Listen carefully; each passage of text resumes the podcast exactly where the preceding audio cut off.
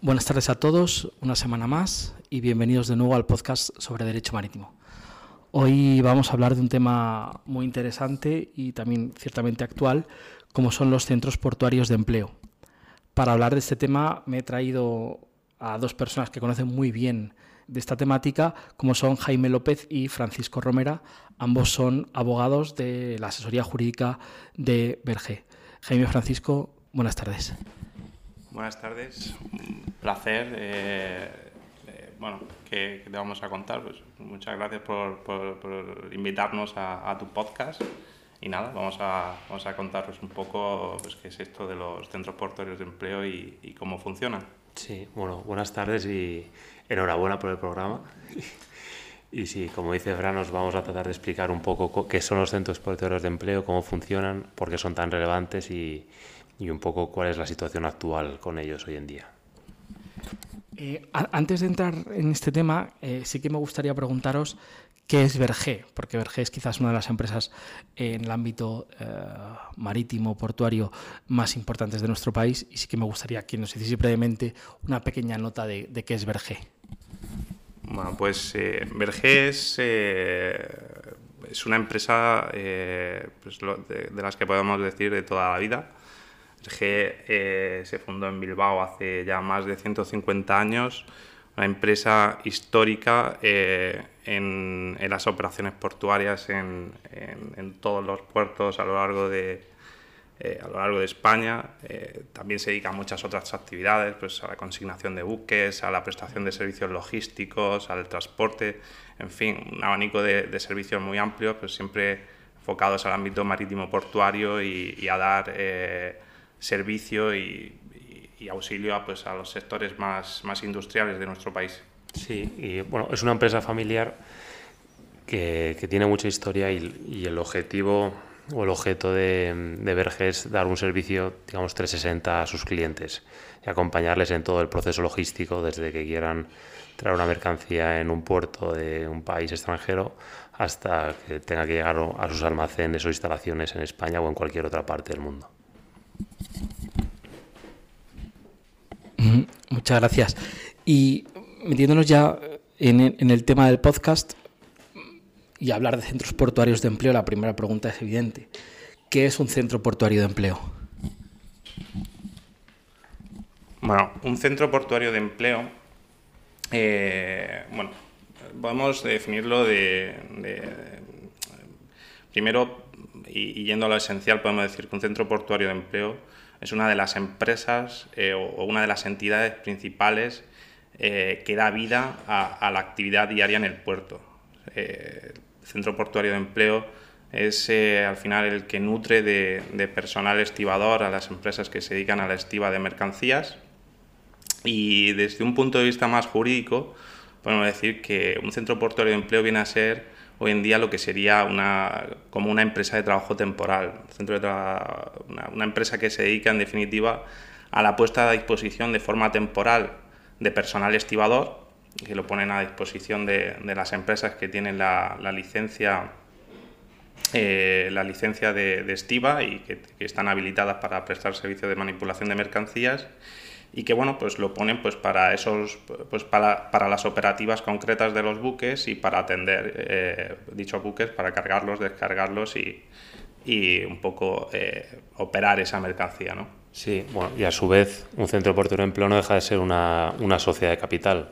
que la mayoría o nuestras experiencias son sociedades anónimas, entonces su estructura y funcionamiento se rige pues habitualmente por el Consejo de Administración, la Junta de Socios, como cualquier otra sociedad mercantil. ¿Y cuáles serían básicamente las funciones más importantes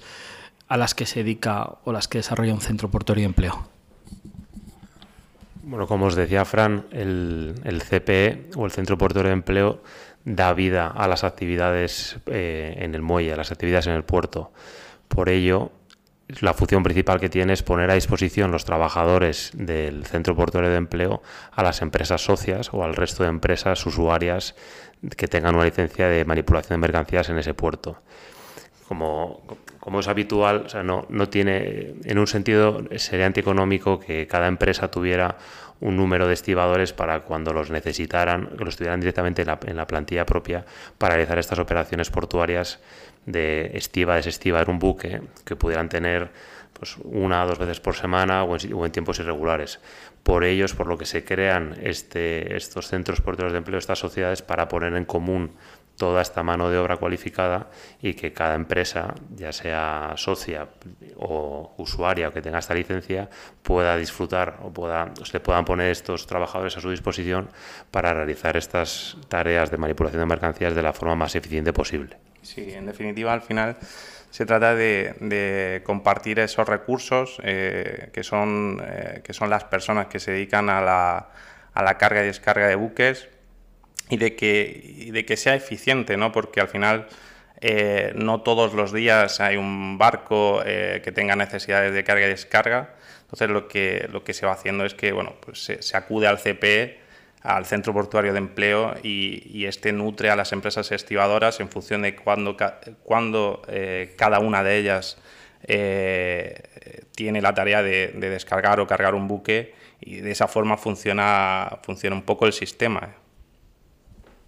¿Y nos podríais indicar quiénes son los usuarios de este servicio? Es decir, ¿a quién presta servicio un centro portuario de empleo? Pues, em,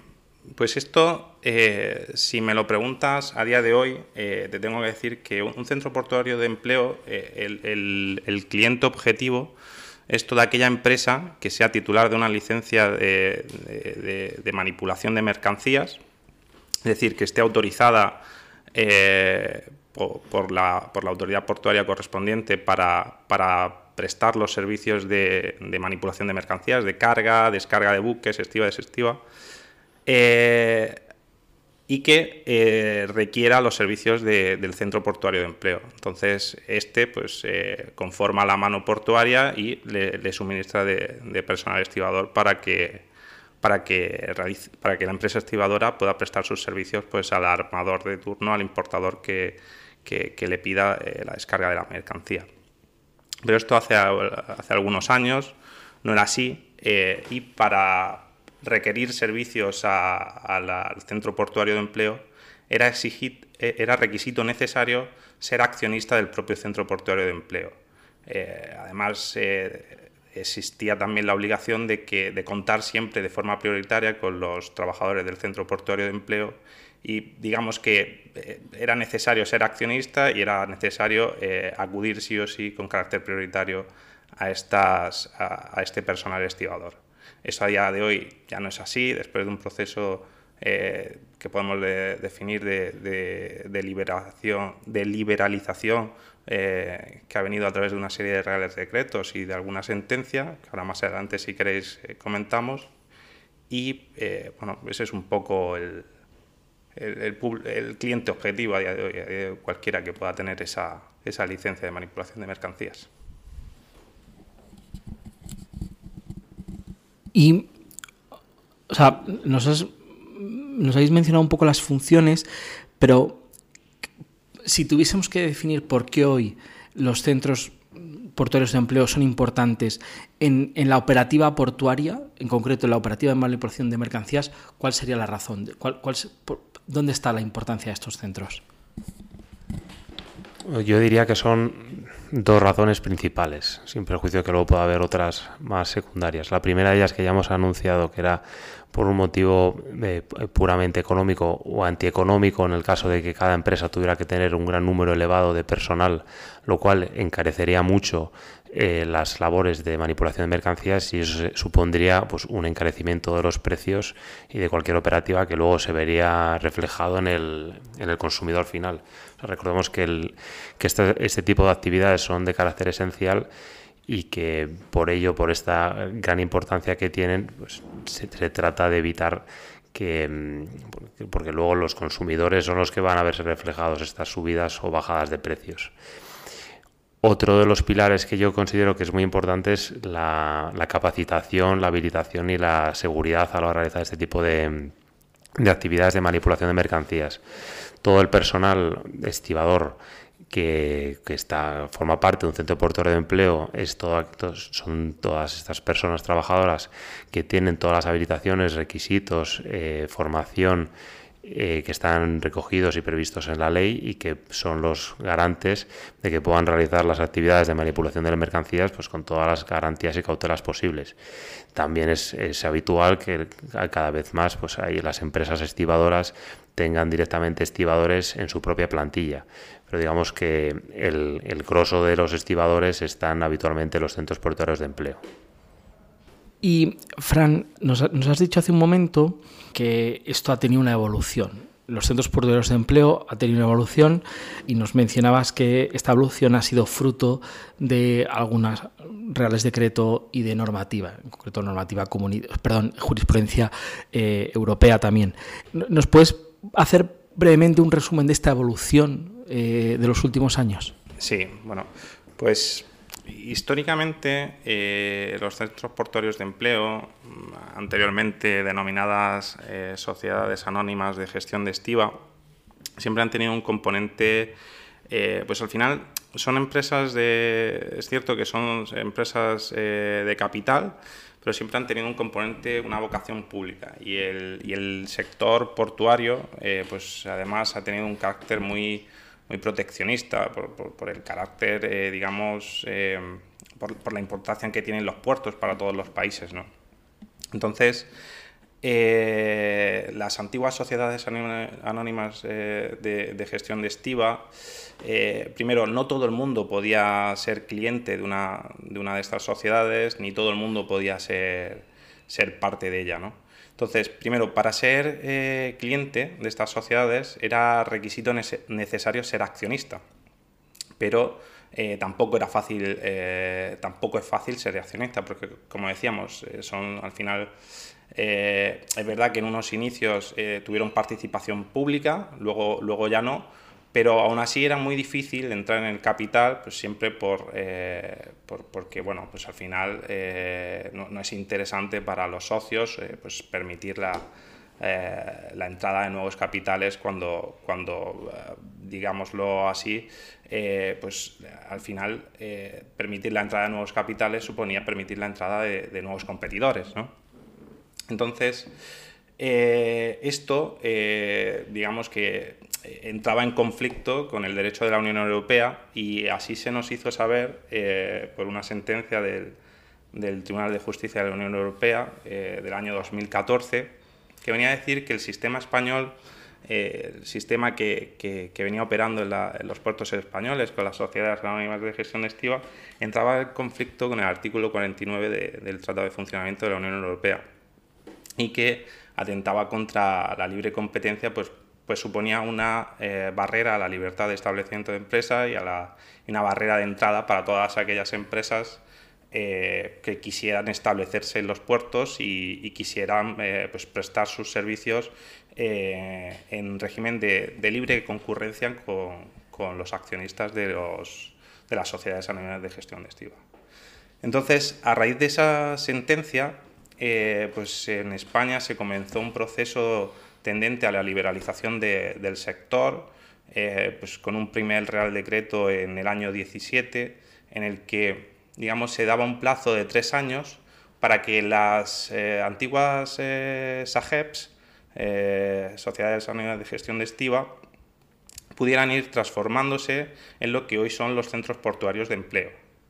eh, pudieran ir transformándose en esos centros portuarios de empleo y bajo eh, un principio o dos principios, si se me permite, esenciales. Primero, eh, que prestasen servicios no solo a sus accionistas, sino a todos aquellos que fueran titulares de, la licencia de, manipulación de mercancías y sin que fuese eh, necesario, digamos, acudir con carácter prioritario a eh, los estibadores que pusiera a disposición el, centro portuario de empleo. A día de hoy, pues una empresa que tenga la, licencia de, estiva, pues puede acudir al centro portuario de empleo a nutrirse de personal estibador, pero también puede tener ese personal estibador en su propia plantilla o también puede acudir a, otras empresas a, a solicitarlo. Entonces, tras ese, tras ese proceso eh, que, en el que hubo que transformar esas AGEPs en, lo que hoy son los centros portuarios de empleo, hubo que modificar sus estatutos y hubo que, cambiar un poco las dinámicas de funcionamiento. Ahí, ahí apuntar yo creo que nació un derecho de separación también con esa reforma legislativa. Sí, sí, en aquel momento eh, surgió un derecho de separación, eh, surgió también la posibilidad de, liquidar aquellas sociedades. Eh, la realidad es que a día de hoy eso no, eso no, no, ocurrió. Bueno, creo que, creo que no sé si ocurrió en algún caso, pero desde luego la mayoría de, las sociedades anónimas de gestión de estiva continúan eh, y continúan ahora transformadas en centros portuarios de empleo. Y ahora eh, el régimen jurídico que tienen eh, es desde el año 2019, por vía de, un Real Decreto que, modificó la ley de, las empresas de trabajo temporal, ahora la regulación que tienen es como si de unas empresas de trabajo temporal se tratasen. Es decir, funcionan exactamente igual, podríamos decir. Eso sí, como unas empresas especializadas o, enfocadas al ámbito marítimo portuario. Y esa es un poco eh, la evolución que ha tenido pues hasta el año 2022, donde ha habido una nueva reforma que ahora eh, quizás mi compañero Jaime eh, pues, desarrolla un poco más. Sí, con la llegada del mm, año pasado, con la ley 4 2022 de protección de los consumidores, de, o sea, de protección de los consumidores y usuarios, en, un, par de apartados se llevaba a cabo una modificación de la ley de las ETTs. Y, esta modificación de la ley de las ETTs eh, eh, implicaba directamente una modificación del régimen jurídico de los centros portuarios de empleo. Llevaba a cabo una modificación directamente desde su definición, en la que decía que los centros portuarios de empleo eran empresas, empresas de propiedad conjunta de base mutualista sin perjuicio de que esa base mutualista no venía definida directamente en la ley ni en la exposición de motivos, sino que ha sido más interpretaciones pues, de, diferentes juristas lo que se ha podido entender como o o que, querían decir el legislador cuando le otorgaba a los centros porteros de empleo de esta base mutualista. Esta reforma legislativa también conllevó una serie de obligaciones directamente a los socios, a los socios del CPE, que recordemos que el CPE no deja de ser una sociedad de responsabilidad limitada, lo cual contraviene también un poco lo que está previsto en la, en la ley de sociedades de capital cuando tú, como accionista o socio de una sociedad, respondes hasta tu importe o lo que hayas aportado en el capital social. Estas obligaciones accesorias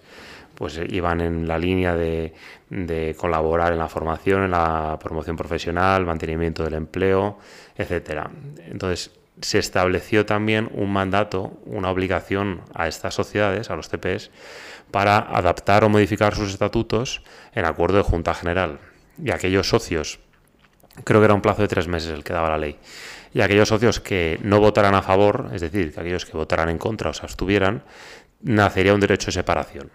Igualmente aquellos que no suscribieran el contrato de prestación de servicios entre el CPE y el socio, para que, para que puedan prestar los servicios eh, y poner a puesta a disposición estos estibadores, también podrían ejercitar este derecho de separación. Lo que nos ha llevado en la actualidad es que desde el año pasado hay tres escenarios principales, o creo que, creo que podemos resumirlo en tres escenarios principales. El primero de ellos y el más sencillo es cuando todos los socios deciden continuar en la sociedad, deciden adaptar sus estatutos sociales en acuerdo de Junta General y por lo tanto la vida de la sociedad continúa más o menos igual a lo que venía haciendo con anterioridad. Puede que haya habido algún acuerdo con la parte social o alguna otra modificación, pero la vida ahí sigue siendo más o menos la misma. Sí, ahora em, esas empresas que han decidido mantenerse, eh, digamos que tienen que modificar sus estatutos y hacer, que, y hacer constar que el CP, el Centro Portuario de Empleo, tiene base mutualista, pero estas empresas que lo hacen también lo hacen un poco sin saber muy bien qué significa esto, porque realmente eh, lo que decías tú antes, Jaime, o sea, la, la, norma no define qué es esto, lo deja en una ambigüedad y, además nos parece que, que por lo menos eh, a nosotros, más, más pensando en la parte mercantil, nos parece que entra eh, en, directamente en conflicto con lo que es una sociedad de capital. Es decir, parece un poco contradictorio que, una sociedad anónima pueda tener ese carácter mutualista o ese carácter más de, cooperativa de trabajo eh, con un régimen muy ligado al propio al propio objetivo de las sociedades de capital, que es al final el ánimo de lucro. ¿no? Justo, una, una mutua que no, no, tiene ánimo de lucro en contrapartida con una sociedad de capital que su... Y es más, una de las causas de separación es el no reparto de dividendos. Sin embargo, por eso se podía entender que, bueno, que ahí podían hacer incluso otro derecho de separación. Pero sí, desde, un punto de vista jurídico, desde luego no es claro que se puede entender por esta base mutualista si es una mutua o si sigue siendo igualmente una sociedad de capital. Em, otro de los escenarios que se puede dar o que se está dando es cuando varios socios del CPE eh, deciden ejercitar su derecho de separación ejercitan su derecho de separación y se regula por lo previsto en la ley de sociedades de capital en la que se tendrá que llevar a cabo, una vez que se haya llevado a cabo la valoración de las acciones o de las participaciones, habrá que realizar o bien una, una reducción de capital amortizando las acciones o bien una compraventa de las acciones por parte del CPE y luego ya verán las acciones que se puedan tomar con posterioridad. Sin embargo, en la práctica hemos visto que, de momento, vamos, en, nuestra experiencia, este ejercicio de de separación no es algo que sea automático ni, desde luego ágil, sino que se va postergando eh, en el tiempo en función también de las, circunstancias operativas que pueda tener concretamente cada, cada empresa o cada sociedad en cada puerto. Claro, porque aquí el conflicto principal es que al final eh, los centros portuarios de empleo como, como empresas que que albergan eh, un gran número de trabajadores y que tienen un pasivo laboral importante. Entonces aquí el conflicto principal es, eh, bueno, podemos hablar de dos, desde una perspectiva mercantil, cómo valoras las acciones, ¿no? Que, que, no es nada sencillo en empresas de este tipo, eh, y luego por otro lado, la ley le ha otorgado al que se va un derecho de separación objetivo, es decir, puede ejercitarlo y, y tiene su derecho a irse, ¿vale? Pero ¿qué ocurre con la parte de pasivo laboral, digamos, que, ese socio o, que le correspondía a ese socio y que deja en la sociedad. Eso implica que se tienen que hacer cargo el resto de los socios. Bueno, pues ahí está el debate y ahí está un poco eh, pues los debates en los consejos de administración de los distintos centros portuarios de empleo hoy en día. A, más de todo esto, pues, por supuesto, eh, pues, eh, las negociaciones con la, con la parte laboral, que como entienden ellos la reforma eh, de los centros portuarios de empleo y un poco eh, el día a día de, de los puertos y de, de, cómo, cómo, cómo, encajar esa, ese, esos, esos, conflictos de intereses entre los que se quedan y los que, los que se van. Sí, justo. Entonces, el último escenario que se ha dado con, con esta reforma legislativa es estos supuestos en los que todos los accionistas deciden ejercitar su derecho de separación y por lo tanto la sociedad se encuentra en causa de disolución, o bien por paralización de los órganos sociales o bien por la imposibilidad del cumplimiento del objeto social. O sea, como fuere, eh, porque hay casos en los que se, se está dando o se ha dado, los socios en junta deciden acordar la disolución debido a estas causas anteriores y se abre la fase de liquidación, en la que cesa o mercantilmente uno de los efectos es que el cese del órgano de administración y se nombra un liquidador que, se llevará, que, llevará a cabo todas las actividades encaminadas a llevar a cabo la, la, liquidación propiamente dicha y la, extinción por, y la extinción de esa sociedad. Sin embargo, esto en la actualidad, igual que el ejercicio del derecho de separación, no es algo que se produzca de una manera ágil o rápida. Es más, cualquier liquidación a cualquier abogado mercantilista que le preguntéis tienden a ser bastante largas. Eh, sin embargo, con estas peculiaridades en la que la sociedad está en liquidación, pero las empresas estivadoras pues siguen realizando sus, sus, actividades portuarias y algunas de ellas pues siguen igual requiriendo mano de obra en la que el, el, CP de momento pues se la sigue prestando. Esto podrá conllevar eh, pues diferentes efectos, o bien mercantiles o bien, o bien laborales, pues que se verán según en cada caso concreto. Pero lo que está claro es que en, todos los tres escenarios que, hemos visto, todas las empresas estivadoras siguen realizando sus funciones y sus operativas en los diferentes puertos de España ya sea o bien con personal propio o con personal que proceda del Centro Portuario de Empleo o personal que puedan contratar a través de la vía de la ETT, puesto que, como os comentaba Fran, desde, bueno, desde hace ya unos cuantos años, con las reformas legislativas ya no había una exclusividad o una prioridad para contratar eh, a los trabajadores del CP. Lo que está claro es que al final la historia de, los centros portuarios de empleo está, llena de, está llena de cambios. los últimos años han sido de, una actividad legislativa pues, pues muy, muy, muy alta. y, seguirán cambiando y los puertos pues seguirán adaptándose y, la forma de trabajar en ellos pues eh, continuará evolucionando cada vez más eh, y sobre todo para adaptarnos a la, normativa europea eh, pues hacia un sector más liberalizado pero yo creo que, eh, bueno, y en el fondo, pues como cualquier Estado, al final, eh, pues eh, salvaguardando o, protegiendo pues un, sector tan importante como es el marítimo y, como es, y que da acceso o hace posible que los países se nutran de, pues, de todo tipo de mercancías y que compitan unos con otros, ¿no?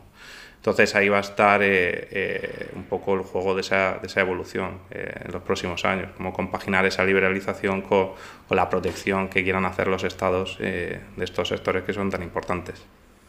Pues Jaime, Fran, muchísimas gracias por, por, esto que nos habéis comentado, porque yo creo que habéis hecho un resumen fantástico sobre mm, un tema tan importante para la actividad portuaria en nuestros puertos y a la vez yo creo que ciertamente o algo desconocido. ¿no? Entonces nada, eh, agradeceros que os hayáis pasado por el podcast y que nos habíais comentado pues un poco eh, no solo vuestra experiencia en Berge, sino también además eh, qué es esto de los centros portuarios de empleo. Así que nada, muchísimas gracias. Pues nada, muchas gracias por la invitación. ha sido un placer y esperamos que, hayamos podido aportar nuestro granito de arena, ya que este es un podcast de estudiantes y que, y que, que hayan podido aprender un poco más de lo que es un, centro portuario de empleo y cómo funciona el régimen de manipulación de mercancías y de estiva en los puertos españoles. Sí, lo mismo, me sumo, me sumo a lo que ha dicho Jaime por mi parte. Lo primero, eh, muchas gracias por invitarnos. Eh, esperamos que dentro de la materia, que suele haber siempre cuestiones jurídicas que son un poco más eh, pesadas, que bueno, que haya sido entretenido, que dé la oportunidad de, conocer este sector a, la gente que le interese o que lo pueda estar estudiando. Y, nada, pues eh, darte las gracias. Pues de nuevo muchas gracias y concluimos aquí este podcast. Espero que os haya parecido interesante y nos escuchamos la semana que viene en el podcast sobre Derecho Marítimo.